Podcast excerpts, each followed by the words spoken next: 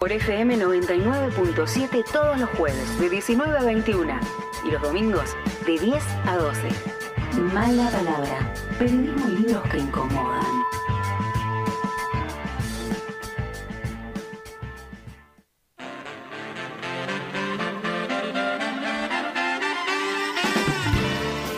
Seguimos en Mala Palabra, periodismo y libros que incomodan hasta las 21 horas haciéndoles compañía y ya estamos en comunicación con el entrevistado del día de hoy.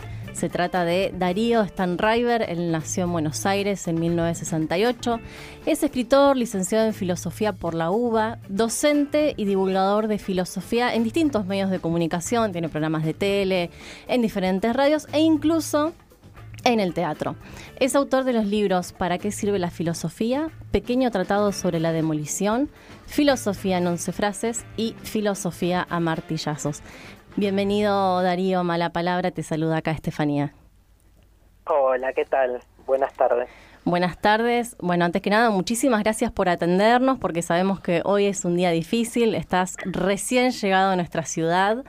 Eh, eh, bueno, lo comentábamos hace un ratito, mañana van a presentar junto a Luciana Pecker de Construir el Amor en el Casino Magic, dejamos la invitación hecha para todos y todas. Tenés dos funciones, a las 21 ya están agotadas las entradas y van a ir con una segunda función que va a ser a las 18, ¿verdad? Qué horario raro, ¿no? Qué horario raro, sí, pero seguro se va a llenar también. Mira, la verdad que contentísimos porque la, la función que teníamos planeado para las 9 este se agotó pero en, tres cuatro días viste así que no ni dudamos en hacer otra aunque sea un horario raro pero que bueno quedan muy poquitas entradas así que siempre nos ha recibido Neuquén. Este me contaba Luciana en distintos eventos que ella ha venido con, con, la mejor onda, así que estamos chochos. Y nosotros acá también chochos y chochas, porque también tuvimos oportunidad de entrevistar a Luciana Pecker en otra ocasión cuando estaba presentando su libro Sexteame, así que listo, ya tenemos la dupla, no podemos pedir más. Darío, bueno, presentan de construir el amor y la primera pregunta que te quiero hacer es, ¿qué, qué es para vos lo primero que hay que deconstruir en el amor?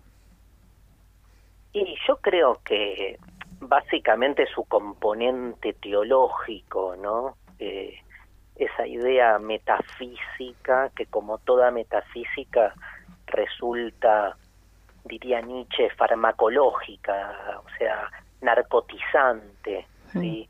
Eh, opiácea en ese sentido con el que Marx eh, dice que la religión es el opio de, del pueblo, eh, narcotizante en el sentido de que ponemos en cierta eh, concepción romántica del amor un ideal de realización que nunca llega, ¿no? Entonces se provoca, como también dice Marx en ese famoso texto, digamos, eh, una conciencia invertida del mundo, o sea, creemos que ese amor es posible y, y lo que termina sucediendo es que estamos toda la vida detrás de, ese catalizador, digamos, este, que lo que pone en juego son otros intereses, digo, detrás de, la concepción hegemónica del amor se esconden, digamos, otros valores, ¿no? Que están obviamente ocluidos, que están escondidos, pero que tienen que ver con una sociedad patriarcal, una sociedad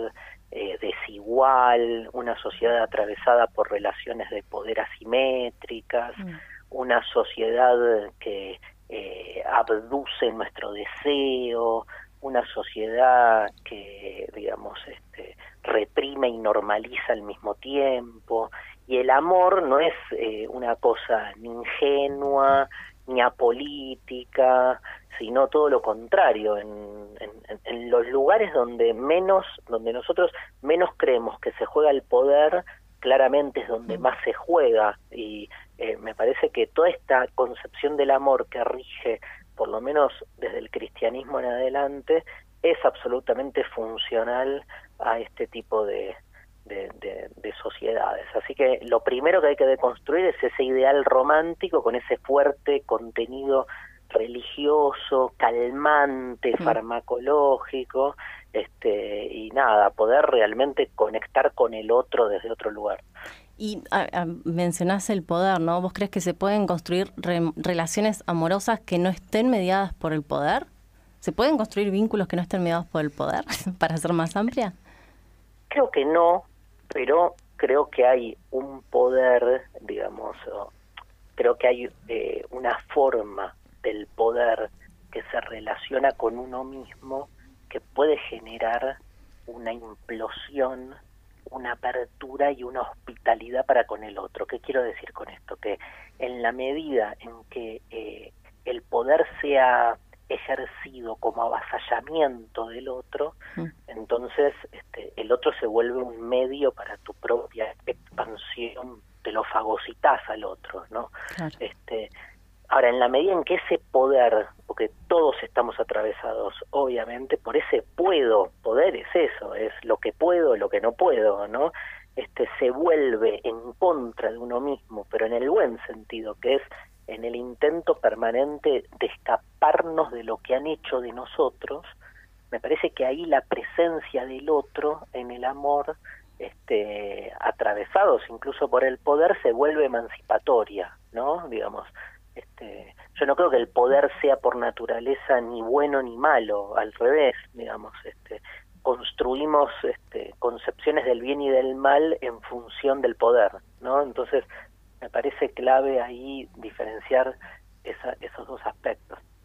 En, en, una entrevista que veíamos que diste en la tele hace un tiempo, vos mencionabas eh, el amor como entrega a la otra persona, ¿no? Y nos preguntábamos acá cómo convive esta idea de, del amor como entrega y un discurso e incluso un estilo de vida en el que nos enseñan que la prioridad es una misma, ¿no? Hay que buscar el propio bienestar. Eh, ¿Cómo conviven estas, estos dos conceptos? Piensa, estas personas que buscan el propio bienestar y se ponen como prioridad, ¿acaso son incapaces de amar? Son incapaces de amar, no, es fuerte, pero por lo menos... Los maté. por lo menos, este, no, pero a ver, la verdad es peor incluso de lo que vos decís, porque no es que sean incapaces de amar, sino que han construido una concepción del amor a fin.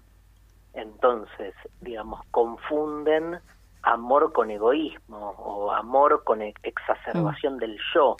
Hacen del amor eh, una característica más este, que, digamos, cosecha para la propia expansión de, de, uno mismo, ¿no? Entonces no es un amor por, por el otro, sino que es un amor por uno mismo que construye desde esa mismidad o proyecta el otro funcional a su propio deseo o a su propio desarrollo.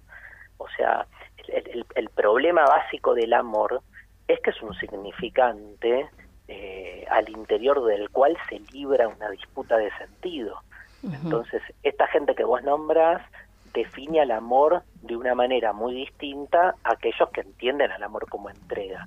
Porque el amor como entrega es básicamente que con todos los problemas también eh, semánticos que tiene la palabra entrega, porque no es la entrega tipo el sacrificio, ¿viste? Porque también este, de, Baker te diría que en una sociedad patriarcal la entrega ha sido un condicionante que siempre el varón ha este, exigido a la mujer, ¿no?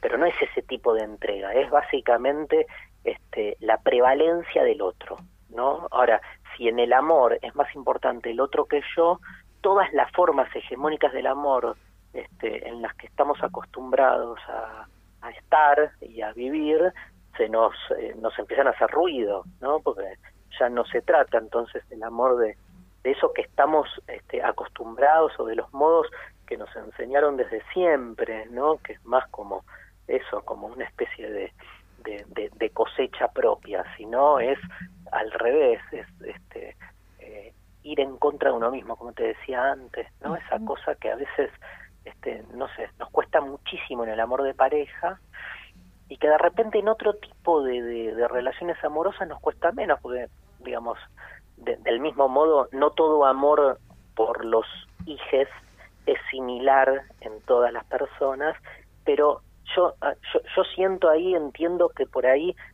se, se nos arma mejor cuando pensamos el amor por un hijo, por una hija, en términos de entrega, que cuando lo pensamos con la pareja, ¿no?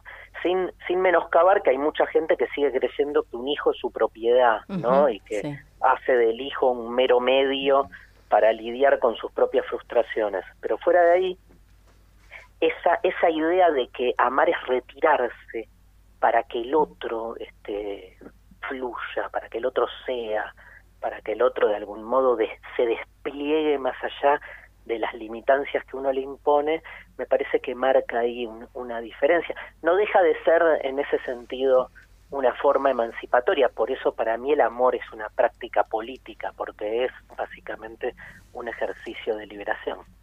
Bueno, justo eh, diste en la tecla con algo que estabas que estaba, venía pensando, hablaste de una forma emancipatoria, hablaste de, la libertad y es algo que mm, venía pensando, ¿no? Cómo poder eh, tener relaciones amorosas libres, ¿no? Y muchas veces cuando se habla de, amor libre, y, también lo relaciono con esto que comentabas de disputar sentido de algunos términos, el concepto de amor libre está muy ligado eh, comúnmente a esto de tener una relación de pareja abierta o incluso a no tener pareja, ¿no? Sino simplemente relaciones eh, nada, amorosas o, sexuales sin establecerse como pareja. ¿Pensás que esto de, del amor libre asociado a, a, esto de no tener pareja o tener una relación abierta también es algo que hay que revisar como para potenciar esta forma emancipatoria del amor en general? Creo que, mm, digamos, así como hay que liberarse de todo binario, también hay un binario que fue como de algún modo eh, banalizando el debate acerca de la monogamia, que es la palabra que estaba ahí flotando que nunca nombraste, ¿no? Pero en todo lo que lo que recién dijiste, enunciaste en tu pregunta, que es que hay una, digamos, que lo otro de la monogamia es lo que en, en una sociedad mediática como la nuestra se ha este, conformado en la idea del poliamor, ¿no? digamos.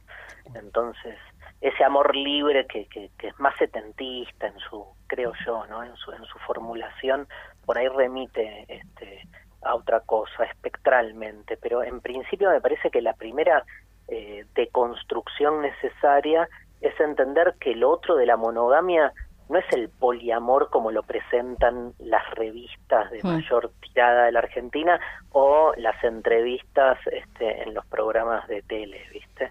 Porque es como este, reducir justamente la cuestión amorosa a, todo de lo que nos queremos escapar, que son los binarios, ¿no? Digamos. Entonces, la monogamia no es una no es una elección, no es que uno elige ser monogámico o no, la monogamia es una estructura, digamos, este, social, política, en la que uno está viviendo, en la que uno nació impregnado de toda una cultura. Digo, esa es una, la monogamia, es una cultura este, que tiene conexiones directas con, con todas las formas culturales en las que convivimos, socioculturales, digo, no, no se puede no entender la monogamia en relación a una sociedad que hace de la propiedad un valor fundamental, por ejemplo, digamos, todo está de algún modo relacionado cuando se piensa la monogamia no en términos meramente afectivos, sino como una estructura sociopolítica. Entonces, dicho esto, obviamente hay una concepción de la libertad ahí también en disputa y en juego. ¿Qué significa el, el, amor libre? ¿no? No, no significa necesariamente que no haya una pareja. Tal vez lo que hay que pensar es liberar ese amor libre de qué se está liberando. Yo creo que básicamente se libera de, de, todo lo que venimos hablando, de los dispositivos previos mm. que van conformando nuestra forma de amar. Me parece que, que esa es la primera forma más emancipatoria de un amor libre.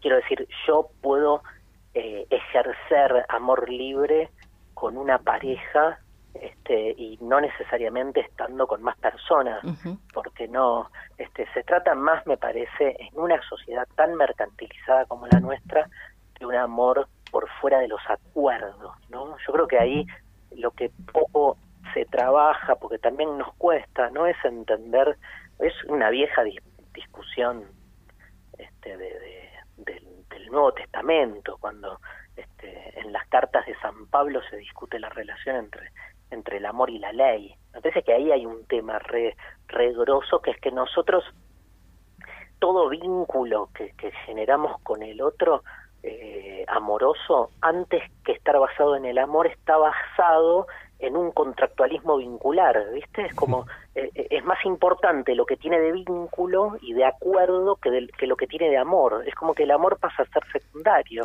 Entonces, este las relaciones amorosas, digamos, este, se inscriben en un tipo de relación como societaria, ¿viste? Un matrimonio termina siendo más una eh, institución jurídica que otra cosa, pero aparte está totalmente legislada por la juridicidad, este, al igual que cualquier otro este, otra institución y nada, y un noviazgo medianamente libre parece una ONG que se encarga de, de, paliar ¿no? las dolencias amorosas de la gente. ¿Qué tal, Darío? ¿Cómo estás? Diego. Eh, yo quería preguntarte, en estos eh, últimos días vi que estuviste participando, bueno, estuviste en, eh, te vi en particular en la Plaza Saavedra y en Ciudad de Buenos Aires, participando en una conversación con Santoro, estuviste también en Canal 7 dando, bueno, participando en un panel sobre la nueva derecha, y yo quería preguntarte, más allá de tu intervención en, como militante, digamos, como ¿qué, qué tiene hoy porque siempre se pregunta qué, tiene la filosofía para decirle a la política. Y yo quería consultarte al revés, como qué tiene la política hoy, esta estas políticas hoy para decir a la, a la filosofía o en tal caso a la sociedad. Bueno, no es lo mismo, ¿no? Lo que tiene para decirle a la filosofía que, que a la sociedad, claramente, porque con la sociedad la política, volviendo al tema anterior, tiene un contrato, tiene un acuerdo. El tema es hasta qué punto ese acuerdo sigue o no sigue vigente, hasta qué punto hay una credibilidad, hasta qué punto la representatividad este, logra su objetivo. Yo creo que hay algo de, de, esa política tradicional, que es la política institucionalizada, que en los últimos tiempos, no, no, no hablo de estos últimos dos años, sino en las últimas décadas, este, fue cada vez más eh, perdiendo, si querés, este, para usar un término más de otro palo, eh, transferencia, ¿viste? Fue perdiendo transferencia. Por eso cuando aparecen algunos liderazgos políticos este, que logran como capturar algo de esa transferencia, uno este, para la oreja dice, mira qué interesante esta persona, cómo habla, cómo se mueve pero no deja de, estar todo eh, atravesado por lo que es la espectacularización de la política contemporánea. ¿no? en ese sentido, uno termina como alabando o celebrando a un candidato porque habla bien o porque digo entonces no lo que se perdió ahí fue la representatividad en términos más movimentistas y si querés en ese sentido en términos de, plataformas, ¿no? De eso, de, principios. Y, en ese sentido creo que lo, los, por lo menos este, desde mi perspectiva, ¿eh? yo no, no es mi área de especialización, pero los últimos dos grandes movimientos que han de algún modo desandado ese camino más tradicional y apostado a un tipo de construcción política por otros márgenes este, fueron el feminismo, diríamos, y, el ambientalismo ahora, ¿no? Que está cada vez con más fuerza, eh, pero desde otra lógica, por fuera de estas formas este, en las que terminó de algún modo, como decíamos, espectacularizándose la política tradicional. Ahora, una vez que entras, después depende de uno cuánto le, le entrega, volviendo al amor como entrega, ¿no? Cuánto le entrega uno a, a esta, digo, hay elecciones en 10 días, o sea, ¿cuánto le entregas vos de tu, de tu eros a lo, a lo que suceda? Entonces, obviamente, no es todo lo mismo, ¿no? Digo, puede haber una política tradicional en crisis, pero hay modelos de país muy antinómicos.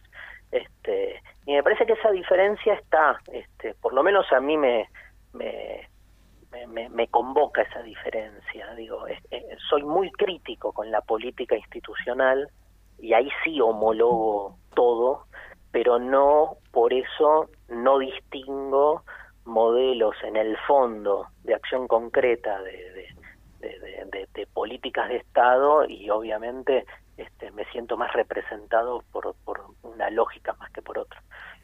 Darío, bueno, queremos agradecerte muchísimo. La verdad es que, como siempre que te escuchamos, nos dejas, nos movilizás el pensamiento, eh, nos dejas ahí un montón de hilos para seguir tirando y pensando, así que también queremos agradecerte por eso. A quienes nos están escuchando, reiteramos la invitación para mañana a las 18, y a las 21, bueno, ya, ya no hay más entradas. A, las 18 en el Casino Magic de construir el amor junto a Luciana Pecker.